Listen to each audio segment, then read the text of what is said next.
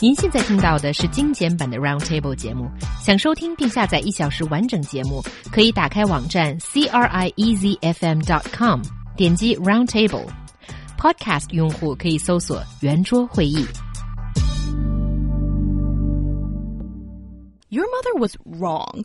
Video games aren't bad for you. They actually make your life better, despite hand wringing over a supposed connection between violence and video games. Numerous academic studies indicate that playing video games has many psychological and even physical benefits.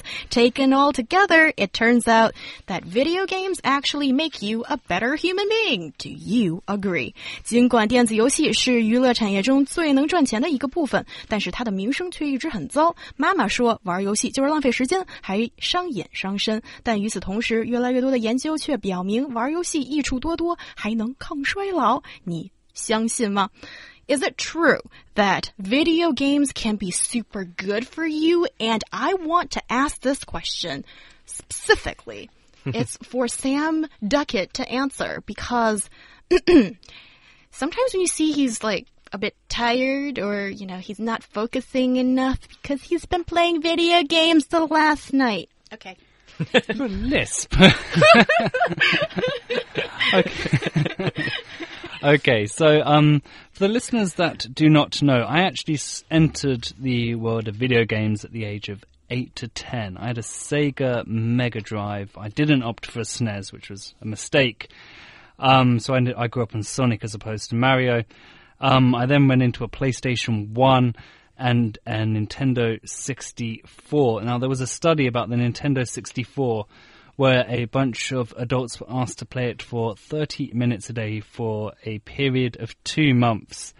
And then they did MRI exams on both groups and found that the gaming group had a rise in grey matter in the right hippocampus, which shows that it did help improve their intelligence effectively. I actually completed Super Mario 64 when I was a kid, not to brag too much. And then I went on to the world of online gaming, which is what I'm now currently doing, which is why I sometimes seem a bit fatigued on a Monday morning. I'm um, the game I'm. I've just completed uh, Bloodborne, and I'm now going through Dark Souls, which is an online virtual world where me and my friends explore and do missions and solve puzzles, and sometimes get into fights with other people online. Uh, in a kind of medieval setting. It's great. Uh, the the, start, the thing with online gaming that I really like is, and as you guys also know this about me, I'm a huge fan of sports. And I don't want to compare it too much to actual sports, but the teamwork, the leadership, the working together, the communication skills, all of these I use in the office and I develop them when I'm playing games online. I, I sincerely believe that. Secondly, gaming, it's, I read research this morning showing that, um, gaming is great counseling for kids. And I talked about how I grew up on Super Mario 64, which uh, is a game that helps improve the right part of your hippocampus. It also was a great distraction for me. I don't want to go into too much detail, but I have mentioned previously on the show that I had a relatively rough childhood. Uh, my parents separated when I was a kid, and Super Mario was a great distraction from some of the problems that were actually going on in my life. It kept me positive. It gave me something to talk about with actual friends in school who were also playing the game. It was it was a really big part of my develop, uh, developmental years. And sports as well. I played sports games and that got me into actual sports. I played NBA 2K and then I ended up joining the basketball team and I was quite good when I was in school. There were a load of benefits here and it's shaped who I am. And I I think that both Luo Yu and He Yang uh, respect me as a radio host and the personality and who I am when I'm on the show. A large part of who I am comes from my experience of playing these games Video as games. a kid with my friends. It's just it's made me who I am, and I'm quite proud of who I am. Mm. It's not actually not very difficult for us to understand. Um, playing video games can benefit us a lot. For example, it can easily uh, release or um, alleviate your pain, especially for those people who are undergoing the chemotherapy process. Uh, from my perspective, you know, um, I'm very outdated a little bit. I'm never kind of person who's tempted to play all sorts of video games.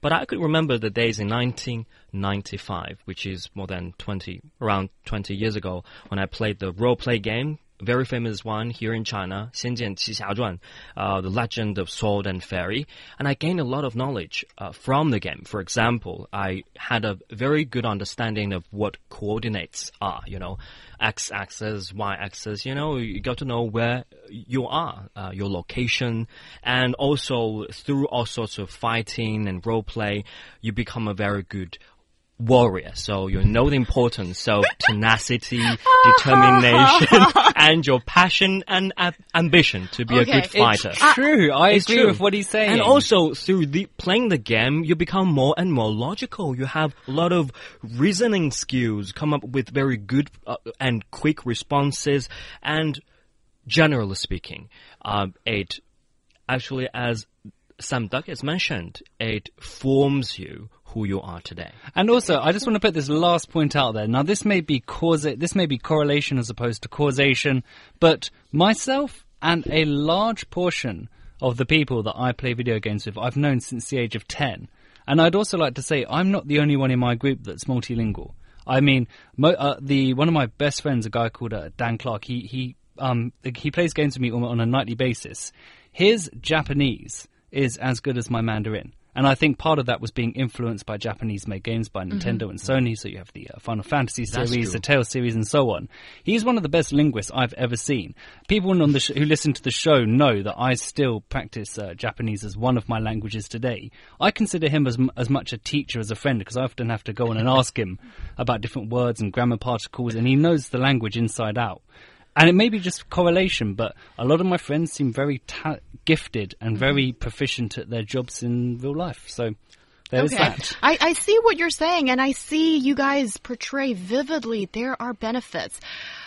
But I think uh, before I go into my argument, I just like to point out one thing. Correct me if I'm wrong. That when you're playing video games these days, there are games that you are playing just with that machine. Okay, demonstrating I am a cave person, don't really know what's going on. But there's the other kind of video games that is connected online that you play with a whole bunch of other people, right? Yes. Yes. So I think then you're s- sort of uh, honing completely different sk- skills. Because when you're not communicating with other people, playing this first type of game that I've been talking about, Sam, feel free to come up with the actual, uh, you know, field-specific lexis for those type of games. I've got it. Go on. Yes. So, like for those people, then you are practically just staring at that screen and there is no social communication going on. But with the players playing, then I can sort of understand that you are forming your own little community and there is communication in whatever language, you know, that's cool. And there's also, you are finding a space for yourself in that community. And that is very similar to what happens in real life. But come on, guys, don't mistaken it for the real life, right? I mean, how could playing computer games, that world that you've constructed, be the mm-hmm. same as office politics or what you encounter in the real world? And so many video game players, they have great trouble making the transition from the online world to the real world, and that mm-hmm. is a big problem. No, I completely disagree with that. Go ahead, way. go ahead. This is Roundtable. well, Feel we've- free to express your opinion. We've got a finite amount of time, so I tried to summarize this as acutely as possible. First of all, off- offline games. Uh, it's the offline games like Super Mario 64, which I mentioned earlier, which do improve the right part of the hippocampus. So you were talking about games that have problem solving, that improve hand-eye coordination. These are the ones. No, it, stop laughing, He Yang. I'm It's not true. laughing. I'm smiling nicely to you. These, these these games they do have positive mental effects, and I actually play my 3DS on the way to work, now. I play Super Mario on the subway to work. I love it. And secondly, when you're put in a situation where you've got people that are stronger than others, where you've got people that are more vocal than others, where you've got people that won't listen to you, and you have to make them listen. These are all things that we see in office politics. They do help. The, it's there as clear as day. But still, all in all, the virtual gaming world is not the same as the real world, and that people, those game players, have to be very self-disciplined. I agree. There are discrepancies. and also, play in moderation. Don't focus completely on this and waste your life on it. And we didn't mm. have the time to talk about how video game playing can slow the aging process, but is it the same as playing mahjong? You can do that too.